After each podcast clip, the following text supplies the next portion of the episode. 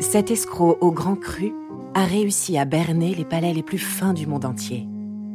Pendant des années, Rudy Kurniawan a écoulé une quantité astronomique de bouteilles de vin créées dans un laboratoire clandestin de Los Angeles, jusqu'à se faire traquer par un producteur bordelais. Vous écoutez Faussaire, épisode 17. Rudy Kurniawan, première partie.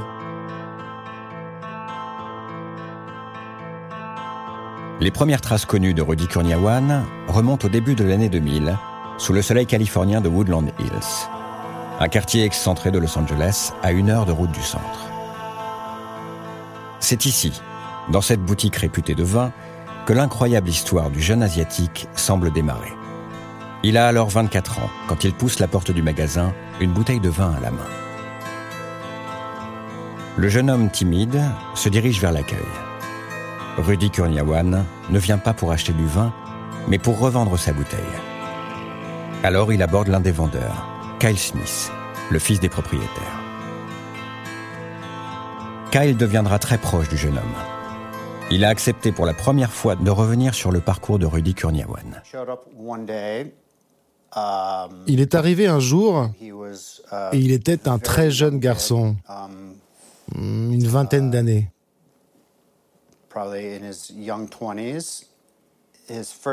La première chose qu'il m'a demandé, c'était par rapport à un Cabernet 1998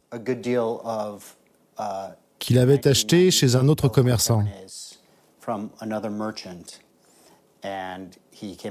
Il m'a dit que ce n'était pas un bon millésime et il voulait me revendre cette bouteille. Kyle n'imagine pas à l'époque qu'il a affaire à celui qui deviendra le plus grand faussaire de l'histoire du vin. Sous ses airs ingénus, le jeune Rudy semble pour l'instant seulement vouloir approfondir ses connaissances sur les grands crus. Ses visites se multiplient dans la boutique. Il pose beaucoup de questions aux vendeurs. Alors Kyle et son collègue, Paul Wasserman, l'un des experts en vin les plus réputés de Californie, se lie d'amitié avec ce jeune homme très curieux. Rudy veut tout connaître des vins français, leur goût, leur cépage et leur vinification. Cela tombe bien, les deux vendeurs sont incollables.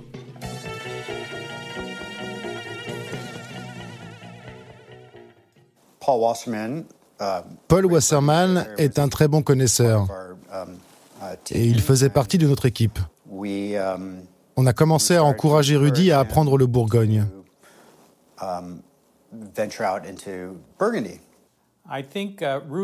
Je pense que Rudy cherchait quelque chose dans sa vie d'important. Paul Hellman, journaliste magazine à Wine Spectator. Il voulait exceller dans un domaine où il serait meilleur que tout le monde. Il voulait pouvoir dire moi, Rudy Kurniawan, je peux être quelqu'un d'important dans ce cercle particulier. Rudy progresse très vite. En à peine six mois, il développe son palais d'une manière spectaculaire. L'élève se révèle surdoué. Ses sens sont surdéveloppés et sa capacité à retenir est bien plus élevée que la moyenne. Il goûte, sent, déguste et prend des notes pour mémoriser les arômes, les couleurs, les millésimes et les grands crus. Un don du ciel qu'il exploitera plus tard.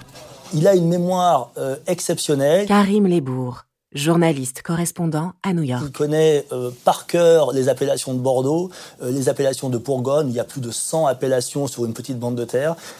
Il y a en fait un mot scientifique pour ce genre de personne. On appelle ça un super testeur. Benjamin Wallace, journaliste au New York Magazine. C'est quelqu'un dont les sens sont hyper développés. Il y a vraiment un tout petit pourcentage de gens comme ça. Dans le milieu du vin, c'est très rare d'avoir un tel don. Rudy Kurniawan ne fait pas que perfectionner sa science du vin. Il questionne également ses deux mentors sur le marché des grands crus français. En quête des pépites encore méconnues aux États-Unis. Jusqu'ici, ce sont les grands vins de Bordeaux qui ont la cote. En ce début des années 2000, ils ne sont qu'une poignée d'Américains à parier sur le Bourgogne. C'est le cas de Douglas Barzelet, un des premiers collectionneurs réputés à vouloir faire découvrir à ses compatriotes les grands crus bourguignons.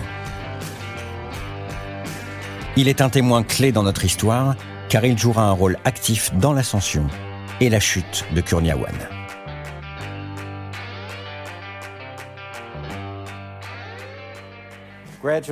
Plus j'ai testé des vins de Bourgogne, et plus j'ai été excité par ces vins, par leur qualité, combien ils étaient intéressants, et combien leur complexité les rendait difficiles à cerner. Douglas Barzolet, expert en vin de Bourgogne.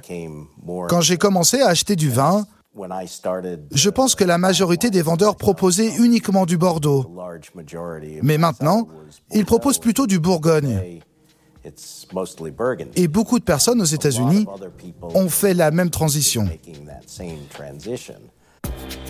En 2001, le jeune Rudy, âgé de 25 ans, comprend que cette nouvelle mode pour le Bourgogne peut être très lucrative. Alors il décide de se spécialiser dans les 27 régions. Pour cela, il lui faut rencontrer le maximum d'amateurs de ces breuvages encore rares ici. Il demande à son ami Kyle Smith de l'introduire dans son club de dégustation très sélect. Dans de grands restaurants comme celui-ci, le Ingrano, un des meilleurs Italiens de Los Angeles. Une dizaine de grands connaisseurs se réunissent. Grâce à Kyle Smith, le jeune prodige fait timidement ses premiers pas dans le monde très fermé des plus fins palais de la ville.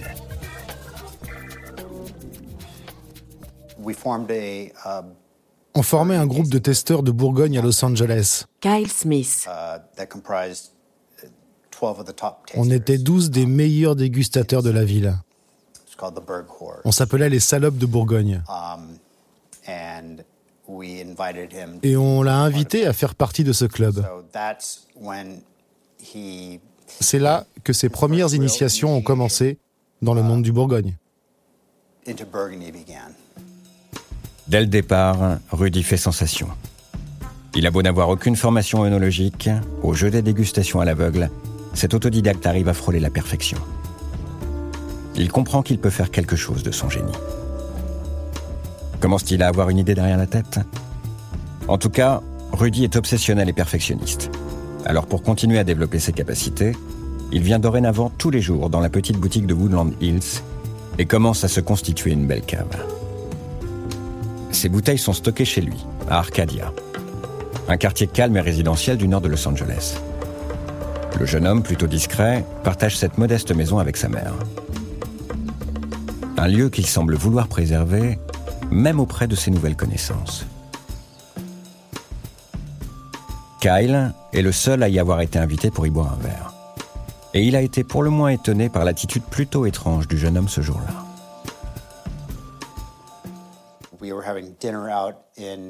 C'était après un dîner dans le quartier. C'était un quartier chinois. Après le dîner, il m'a invité à venir chez lui.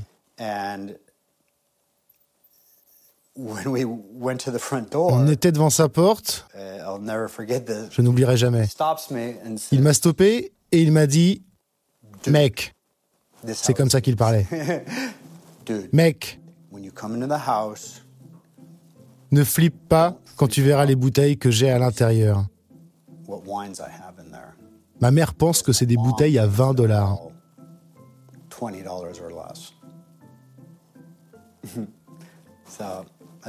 C'était plutôt intéressant. On est entré dans sa maison et on a bu quelques bouteilles de vin. Et je n'avais aucune raison de suspecter qu'il manufacturait du vin dans sa maison à cette époque. Pourtant, c'est ici, à peine dissimulé, que Rudy commencera à élaborer les plans de la plus grande arnaque jamais vue dans le monde du vin. Si Kyle ne trouve rien de suspicieux ce jour-là, il comprend une chose.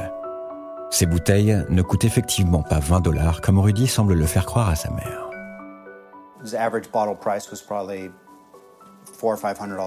Le prix moyen par bouteille coûte entre 400 et 500 dollars.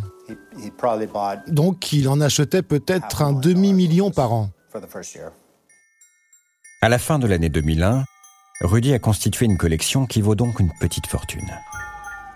Plutôt étrange pour un jeune homme de 25 ans sans emploi.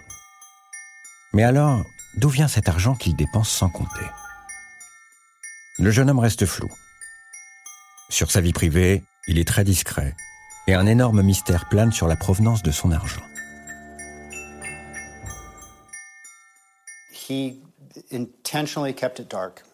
Il gardait intentionnellement un côté très mystérieux. L'histoire d'origine, pour moi en tout cas, c'est que sa famille travaillait dans la distribution d'alcool à Hong Kong et en Indonésie. Et son argent viendrait de là.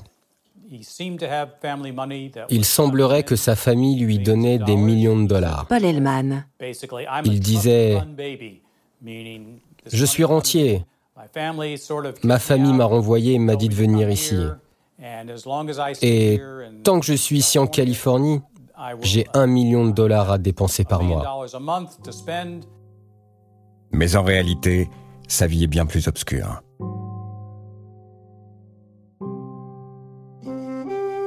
Vous venez d'écouter un épisode de Faussaire. Si vous avez aimé ce podcast, vous pouvez vous abonner sur votre plateforme de podcast préférée et suivre Initial Studio sur les réseaux sociaux.